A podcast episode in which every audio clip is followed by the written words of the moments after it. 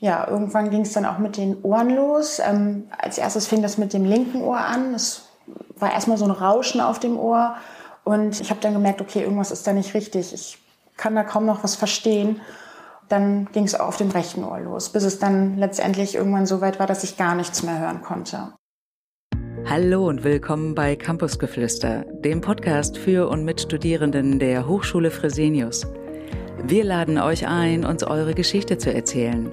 Wir, das sind Sven Püffel und Shirley Hartlage. Uns interessiert genau das, was euch wichtig ist und was andere hören sollten. Schön, dass ihr dabei seid.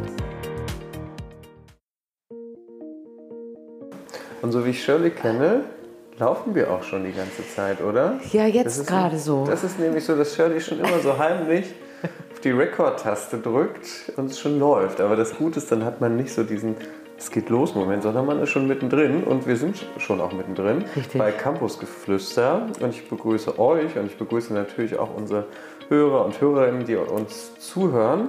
Und wir haben heute Mirja zu Gast, äh, die soziale Arbeit studiert mhm. Und uns ein ganz spannendes Thema mitgebracht hat, äh, wo es auch im weitesten Sinne um das Thema Umgang mit Hürden geht, weil du seit deinem elften Lebensjahr gehörlos bist und da fragen sich vielleicht manche schon, wie kann das denn jetzt mit so einer Podcast-Aufnahme funktionieren? Aber da kommen wir gleich drauf. Äh, wir haben zu Beginn immer so einen, ja, so einen kleinen Einstieg, nennen wir die schnellen Szenen, wo es darum geht, dass du dich zwischen zwei Sachen entscheiden musst, also was dir vielleicht eher zuträglich ist, äh, damit wir dich ein bisschen besser kennenlernen. Alles klar. Wollen wir starten? Ja. Genau, die gehen auch schnell vorbei, das sind nämlich die schnellen Szenen. Stadt oder Land? Land. Laut oder leise? Laut. Herbst oder Winter? Winter. Wellness oder Festivalwochenende? Festivalwochenende. Spontan oder geplant? Geplant. Gehen oder Fahrradfahren? Fahrradfahren. Currywurst oder Falafel? Falafel. Heimweh oder Fernweh? Heimweh. Lesen oder Podcast? Lesen. Fantasie oder Realität? Fantasie. Okay, vielen Dank.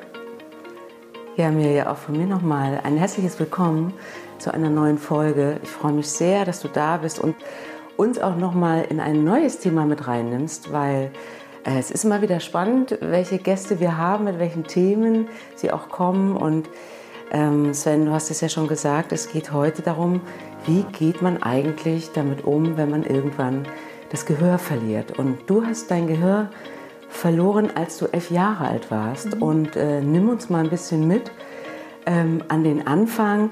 Was ist der Grund, warum hast du dein Gehör verloren? Erzähl mal.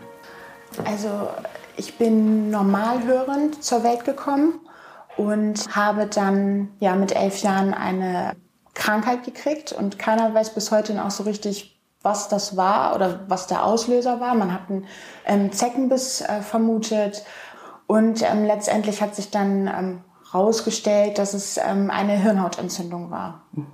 Das hat sich dann ja auf den ganzen Körper quasi ausgewirkt. Also es fing mit den Augen an. Ich hatte dann eine ganz starke Augenentzündung und ähm, habe dann ja Medikamente bekommen. Es wurde auch besser und dann ähm, ja Appetitverlust, Erbrechen, Gelenkentzündung. Ich konnte dann eine Zeit lang gar nicht mehr laufen, also gar nichts mehr alleine machen. Und ähm, ja, meine Familie, die war natürlich außer Rand und Band, also ganz schlimm. Ja, irgendwann ging es dann auch mit den Ohren los. Ähm, als erstes fing das mit dem linken Ohr an. Es war erstmal so ein Rauschen auf dem Ohr. Und ich habe dann gemerkt, okay, irgendwas ist da nicht richtig. Ich kann da kaum noch was verstehen dann ging es auf dem rechten Ohr los, bis es dann letztendlich irgendwann so weit war, dass ich gar nichts mehr hören konnte. Und dann haben meine Eltern auch gesagt, nee, jetzt müssen wir definitiv ins Krankenhaus, es geht so nicht weiter. Da hieß es dann die ganze Zeit, das Gehör kommt wieder. Ich habe dann Cortison bekommen und war auch sehr, sehr lange, ähm, über mehrere Monate im Krankenhaus. Aber letztendlich ist das Gehör dann nicht wiedergekommen. Also mir wurde gesagt, oder uns wurde gesagt, wir müssen ähm, das Gehör trainieren. Damals gab es ja noch keinen iPod oder ähm, MP3-Player. Ich hatte dann so einen Discman und ja, CDs, jede Menge haben meine Eltern mir gekauft und mir die Kopfhörer aufgesetzt. So, und jetzt Augen zu und versuch mal, hörst du irgendwas? Aber war nichts. Ja. Und du hast gesagt, einen Zeitraum von mehreren Monaten. Also wie lange hat sich das erstreckt, sozusagen, diese Gehirnhautentzündung? Schon fast ein Jahr. Also ein Jahr lang mhm. diese ganzen massiven Symptome, die du beschrieben hast. Das ging mehrere Wochen. Also ich war dann schon über ein halbes Jahr im Krankenhaus. Also, Puh. ja. Wow, und das mit elf Jahren. Ich habe gehört, dass einige auch mit dem Thema Hirnhautentzündung, Meningitis mhm. auch zu tun hatten und dadurch auch ihr Gehör verloren haben. Ich glaube, es sind irgendwie 20 Prozent, die das dann auch betrifft. Und du hast ja zum Glück, ich weiß nicht, Glück im Unglück, erst nachdem du sozusagen ja auch Sprache und schon viel Erfahrung mit Hören auch hattest, dein Gehör verloren. Ist das ein, ist das ein Vorteil gegenüber Menschen, die gleich von Anfang an schon taub geboren sind? Also mhm. ich bin total dankbar, dass ich eine gewisse Zeit hatte, wo ich hören konnte, dadurch, dass ich auch ganz normal sprechen kann. Und ähm, ich habe ähm, teilweise Leute kennengelernt, die ähm, taub zur Welt gekommen sind. Und da merkt man das auch sehr, wenn man sich mit denen unterhält, dass sie viel schlechtere Aussprache haben und ähm, ja, Probleme damit haben. Also die haben ja gar nicht den Vergleich. Wie war das vorher? Also normal hörend und dann mit Cochlea-Implantat. Also das macht schon viel aus. Ich bin auch sehr, sehr, sehr dankbar dafür, dass ich eine Zeit lang mal normal hören konnte. Hm. So, ja also jeder fragt sich, also müssen auch vielleicht auch alle, die gerade zuhören, wie ist das, wenn plötzlich so ein Sinn, der mir ganz normal vertraut ist, sei mhm. es jetzt hören oder sehen, plötzlich weg ist. So für mich ist das immer total schwer vorstellbar. Mhm. Und hören, gerade Sprache, Musik spielt ja eine ganz große Rolle. Und mit elf, genau, hat sich da ja auch ganz viel schon entwickelt und das ist auch ein ganz wichtiger Sinn auch. Wie ging es dir damit, dass plötzlich sozusagen diese Sinneswahrnehmung Hören weg war? Also am Anfang war es für mich gar nicht so schlimm, weil ähm, es mir so schlecht ging, ähm, gesundheitlich, dass ich gar keine Kapazität für hatte, irgendwie drüber nachzudenken, was da mit mir passiert. Und ähm, danach, als es dann besser wurde und ich aus dem Krankenhaus wieder raus war und zu Hause war, da war es natürlich schwierig. Also mit Fernsehen gucken, Musik, Freunde treffen. Also das war ganz anders als vorher. Also wir konnten uns nicht richtig unterhalten. Ich konnte keine Gebärdensprache und ähm, die ja nun auch nicht. Mhm. Und ich hatte so eine Schiebetafel.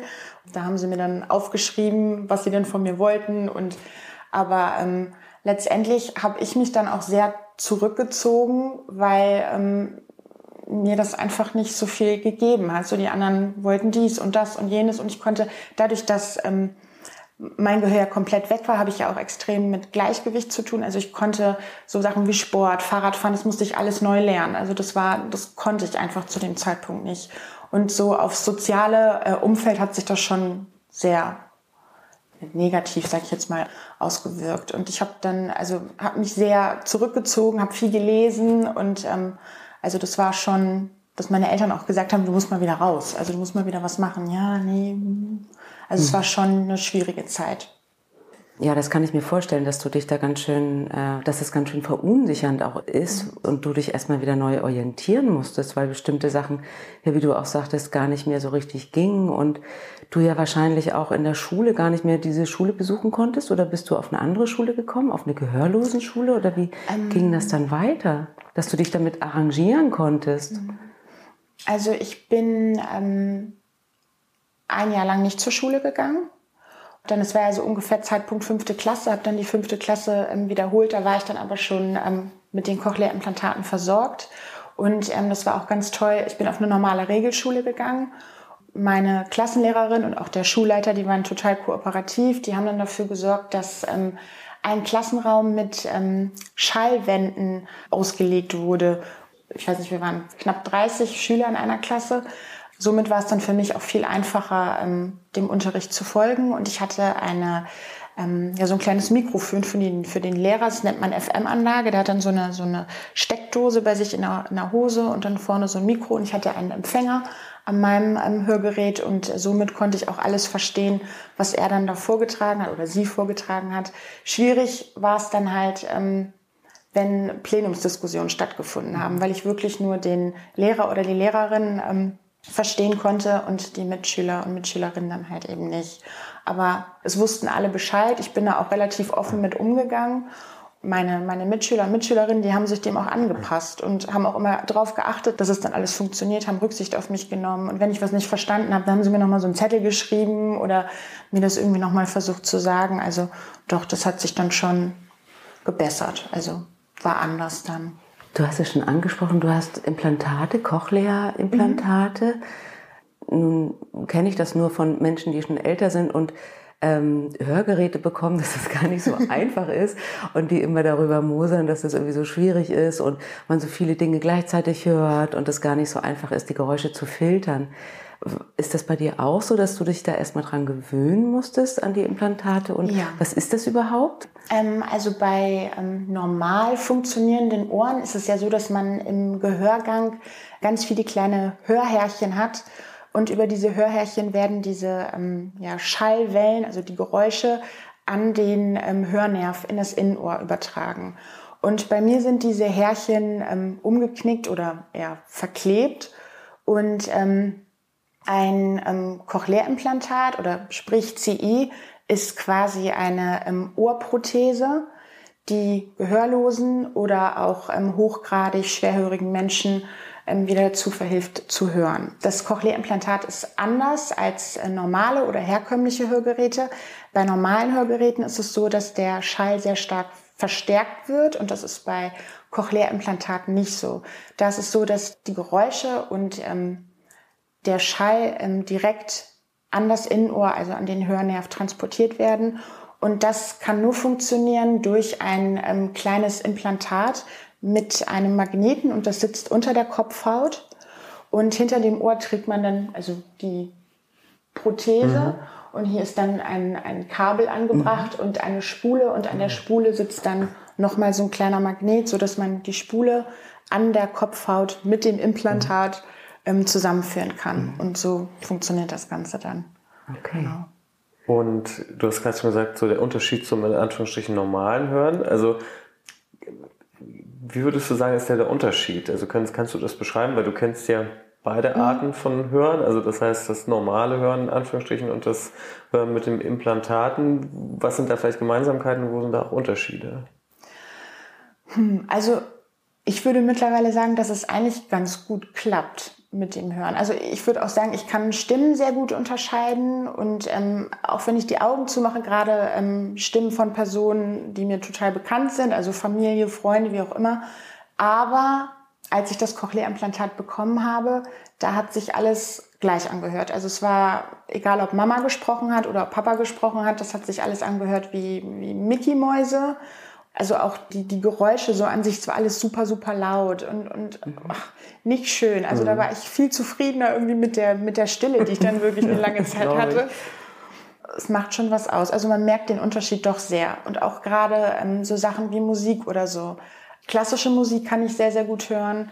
Ähm, deutsche Musik, aber alles, was ein bisschen amerikanisch, englisch und so, ist dann sehr schwierig, den Gesang herauszufiltern. Und ich weiß auch nicht, ist es jetzt extrem hoch, ist es mhm. extrem tief? Also es klingt anders. Es klingt anders. Es klingt, okay, Fall. das ist immer noch so, dass es ganz anders klingt, was du hörst, als was wir hören beispielsweise. Ja, ja auf jeden Fall.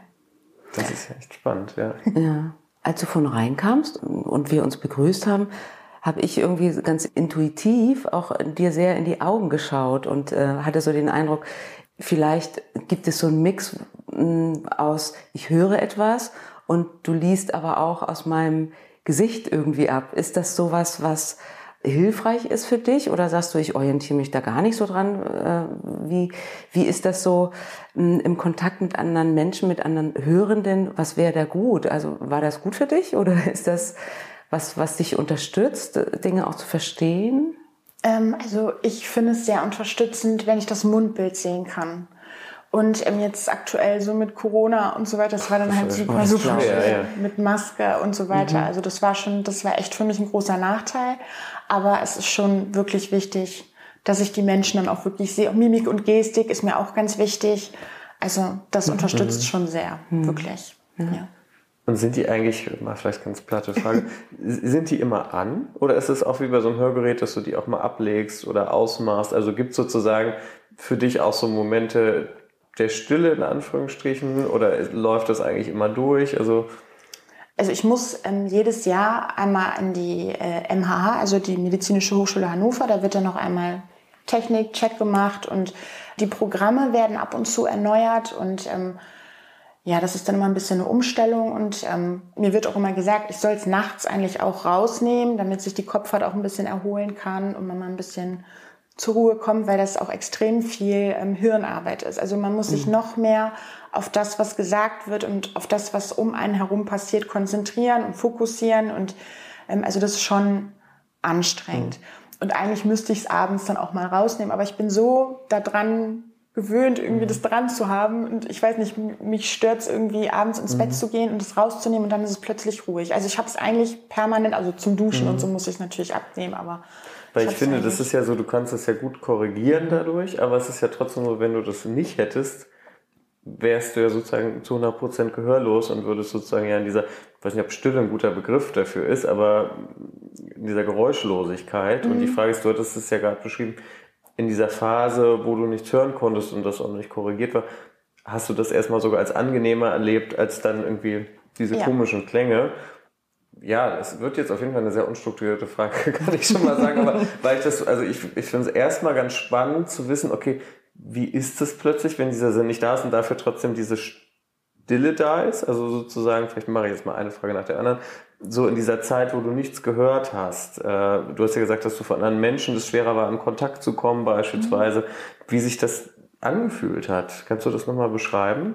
Weil ja sozusagen Hören, Sprechen ja ein ganz wichtiger Faktor ist, um mit anderen Menschen, auch mit der Welt in Kontakt zu sein. Mhm. Ja, wie war das? Also es war still, mhm. aber ähm, und, und, ja, es war ähm, auch schwierig, weil der Freundeskreis dadurch ja auch wirklich geringer oder kleiner wurde. Und ähm, aber meine Familie, die hat mir eigentlich so viel Halt gegeben und die waren eigentlich die ganze Zeit permanent irgendwie um mich rum und es hat natürlich auch alles seine, seine, seine Vor- und seine Nachteile. Also die, die Zeit, ähm, wo ich ähm, komplett gehörlos war, ich bin ja immer noch komplett gehörlos, wenn ich das Cochlea-Implantat rausnehme, aber die Zeit, wo ich es noch nicht hatte, war eigentlich nicht schlecht. Also weil ich wirklich, es ist, ich hatte einfach auch Zeit für mich und ich weiß nicht, also es war einfach, es war auch schön. Also es war nicht nur negativ. Mhm. Das wäre so ein bisschen die Frage, die jetzt angeschlossen, also die ich noch im Hinterkopf hatte, ob du das manchmal jetzt auch brauchst. Weshalb ich so gefragt habe, ob du es manchmal auch ausmachst oder rausnimmst, weil du dann ja wieder diesen Moment der Stille hättest für dich. Aber aktuell eigentlich gar nicht. Also seitdem das wirklich angepasst worden ist, am Anfang war es super anstrengend, weil alles mhm. ganz furchtbar war und laut war und komplett total anders, als ich das eigentlich in Erinnerung hatte. Und ähm, aber jetzt mittlerweile habe ich es eigentlich immer drin und kann's, also ich kann mir das auch gar nicht mehr vorstellen, es nicht irgendwie zu tragen oder so. Also es ist wirklich mhm. immer eigentlich am Kopf. Und diese Stille hat jetzt auch, also für mich hätte das immer auch was sehr Bedrohliches, also nichts sehen können, nichts hören können. Mhm. Hat es das für dich auch gehabt oder hat es das manchmal noch? Also eigentlich, eigentlich nicht. Nee. Also Du hast es vorhin auch beschrieben, dass du gesagt hast, bestimmte Freundeskreise sind weggefallen oder Freunde sind weggefallen. Aber es sind ja vielleicht auch Freunde dazugekommen. Und ich kann mir vorstellen, dass der Kontakt zu auch Gehörlosen dir vielleicht auch nochmal eine neue Welt eröffnet hat. Auf jeden Fall. Äh, also ich habe mal so ein bisschen recherchiert. Es gibt eine, eine große Gehörlosenkultur auch und ähm, eine große Community. Es sind ja 80.000 Menschen in Deutschland sind gehörlos. Ich weiß gar nicht, wie viele, wie groß die Community in Hamburg ist. Bist du da irgendwie so drin? Äh, wie war das, sich mit Menschen auch zu unterhalten äh, oder Menschen zu treffen, denen das ähnlich geht? Ähm, ja, wie war das in diese gehörlosen Welt äh, reinzukommen?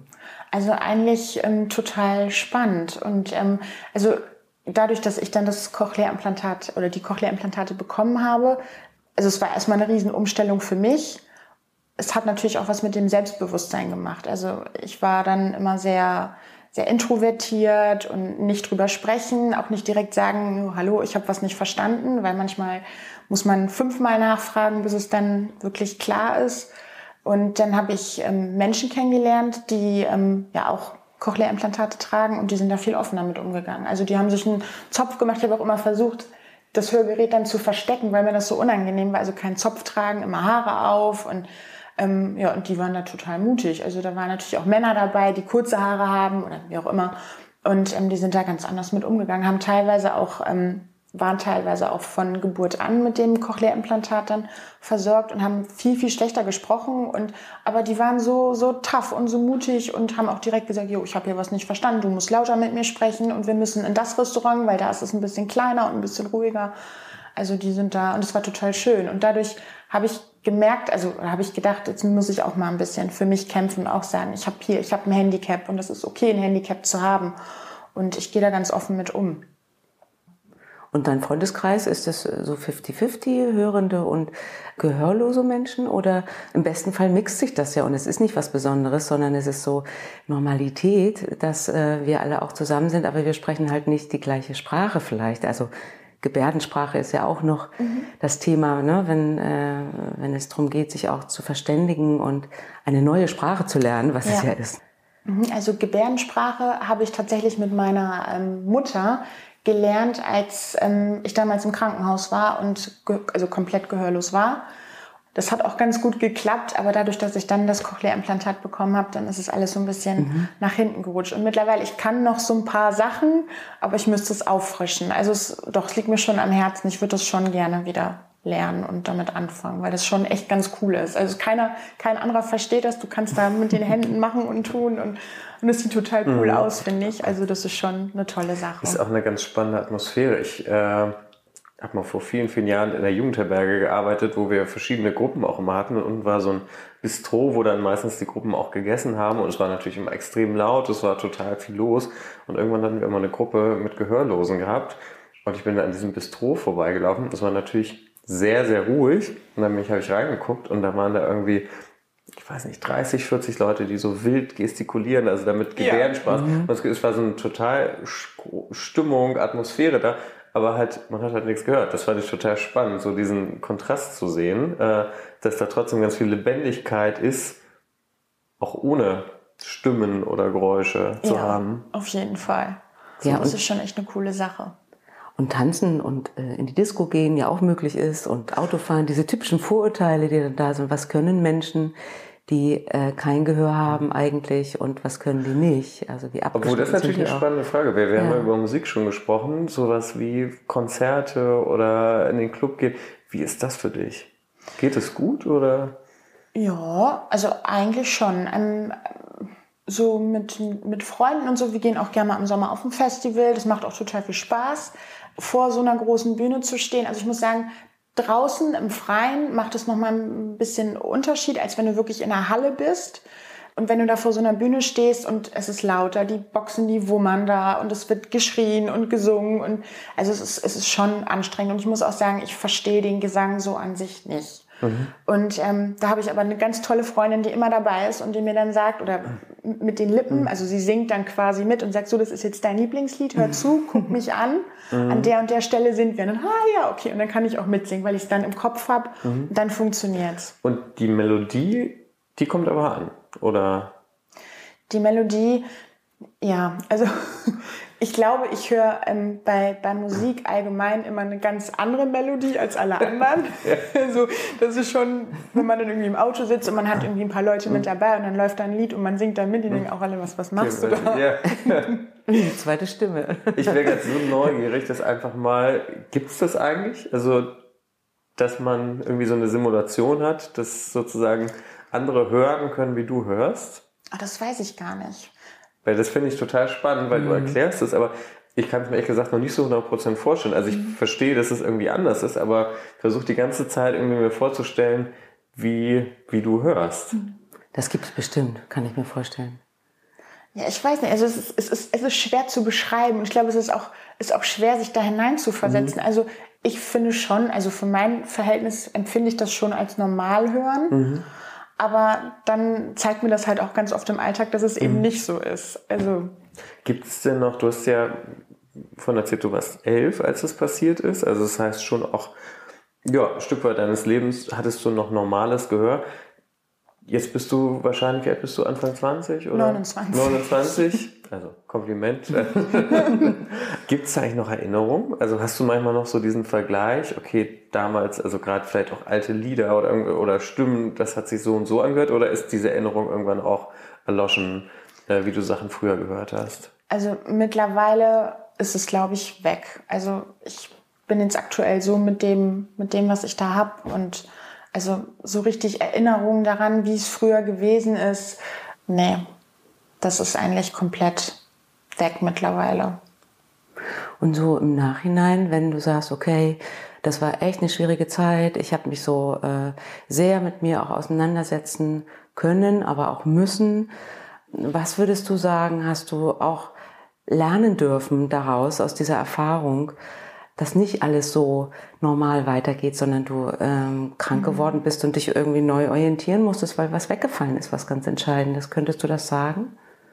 Mm, also ähm, Umstellung, ähm, klar, auf jeden Fall, also es fängt schon mit, mit dem Aufstehen an. Ich habe keinen normalen Wecker, ich habe so einen so einen Lichtwecker und ähm, so ein kleines, ja auch so sieht aus wie so eine kleine Steckdose unterm Kopfkissen liegen und dann morgens fängt das dann an zu wackeln. Ach, das habe ich mal im Fernsehen also, gesehen. Wird schon, so, so wachgerüttelt. Ja, und dann macht es noch ganz laute Geräusche. Man kann das mit ähm, ohne, also man kann den Wecker auch ohne Ton ähm, einstellen, dass du wirklich nur das Licht hast und dann dieses wackelnde Kopfkissen.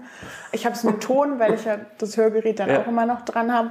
Und es ist dann blöd, wenn du neben dir jemanden liegen hast, dann, dann morgens um fünf oder um sechs geht der Wecker los, der sitzt dann natürlich wie eine Eins im Bett. Ja. Das ist dann natürlich nicht so nicht so lustig, aber das klappt eigentlich super und ähm, Klingel bei mir in der Wohnung. Ich habe auch so eine Lichtklingel, weil ich habe das Klingeln sonst auch nie gehört. Also meine Nachbarn mussten mal meine Pakete annehmen, weil die hört das nicht. Mhm. Und ähm, mit so einer Lichtklingel top. Telefon ähm, gibt's auch ähm, so ein, ja, wie so ein kleines Gerät, was man sich umhängen kann. Auch so ein Empfänger, den kannst du da reinstecken, dass das mit dem Telefonieren gut mhm.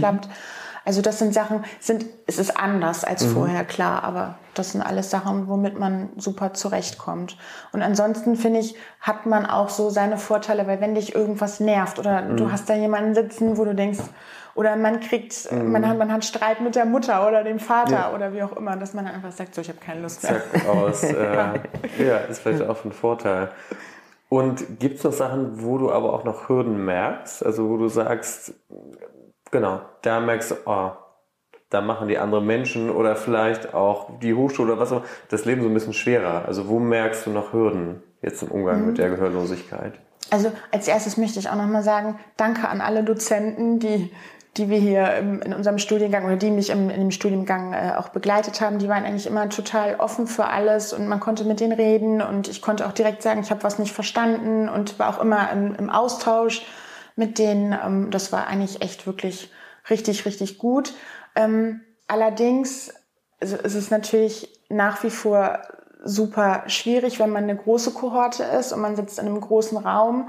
Es halt und soziale Arbeit ist ja nun auch so, dass man ständig im Austausch miteinander ist und Gruppenarbeiten macht. Und es wäre halt ganz schön, wenn man da irgendwie guckt, sind da separate Räume, kann man da mit der Gruppe reingehen und da irgendwie arbeiten, dass man da vielleicht ein bisschen guckt, und ähm, ich weiß auch nicht, ich warte jetzt eigentlich schon die ganze Studienlaufbahn irgendwie auf einen Nachteilsausgleich. Ich war da auch in Kontakt mit ähm, dem Team, was dann zuständig ist für Studierende mit ähm, Behinderung, habe da aber nie eine Rückmeldung erhalten, also hinterher telefoniert, geschrieben und im dritten Semester war ich wirklich an so einem Punkt, dass ich gedacht habe, okay, irgendwie funktioniert das alles nicht, irgendwie klappt das nicht, ich weiß nicht, was ich machen soll. Und da habe ich ähm, kurz oder kurzzeitig drüber nachgedacht, dann wirklich vom Präsenzstudium ähm, ins Online-Studium zu wechseln. Habe dann aber doch zu viel Angst gehabt, weil ich dachte, du bist da jetzt gerade so drin, du kennst die Dozenten, du kennst deine Kommilitoninnen und du willst eigentlich jetzt nicht komplett, wo du schon gerade die Hälfte geschafft hast, nochmal irgendwie raus und dann, dann ist es dabei geblieben. Aber da gab es dann leider nicht ganz so viel Unterstützung. Da hätte ich mir auch ein bisschen, mhm. ein bisschen mehr Entgegenkommen gewünscht und das sind halt so Sachen, wo ich mir denke, da muss man irgendwie noch ein bisschen dran mhm. arbeiten, ein bisschen was machen. Mhm. Finde ich total wichtig. Also auch, deshalb machen wir ja auch diese Aufnahme, um auch zu diesem Thema mehr Sichtbarkeit zu geben. Und gerade, wir haben ja häufig mit Hürden auch zu tun, so sei es jetzt irgendwie eine Gehbehinderung oder mhm. äh, so. Und da sind einfach so alltägliche Hürden, dem, die, glaube ich, ganz vielen Menschen gar nicht präsent sind. So. Sag mal, und äh, Stichwort Audismus, kannte ich gar nicht das Wort. Du kennst das, ne? Nee? Ist ja witzig, dass du das auch nicht kennst. Oh. Nee, ich habe das gelesen, dass es ähm, ähm, eine diskriminierende Haltung gegenüber Menschen, die gehörlos äh, sind oder eine Hörbehinderung haben. Da gibt es ja also ein Wort auch Da gibt es ein Wort für, ja. Wahnsinn, okay. Fand ich auch spannend. Und ich habe mich gefragt, du studierst ja soziale Arbeit, Mhm. das ist das eine. Wie ist das? Hast du Lust, mit dem Thema eigentlich weiter zu arbeiten? Sagst du, ich habe sozusagen das, was ich selbst auch erfahren habe ähm, und meine Kompetenzen würde ich gerne als in die soziale Arbeit mit einfließen lassen. Hast du eine Idee, wie du damit arbeiten willst? Also das könnte ich mir wirklich sehr, sehr, sehr gut vorstellen. Also ähm, durch diese Hörschädigung bin ich auch ein bisschen sensibilisiert worden auf die Arbeit mit Menschen. Ich habe vor dem Studium eine Ausbildung zur Erzieherin gemacht, habe auch drei Jahre gearbeitet. Das war auch toll. Und dann habe ich aber irgendwann gemerkt, nee, ich muss noch irgendwie, ich muss was anderes haben. Ich muss mehr haben. Und dann ähm, ja mit dem Studium jetzt.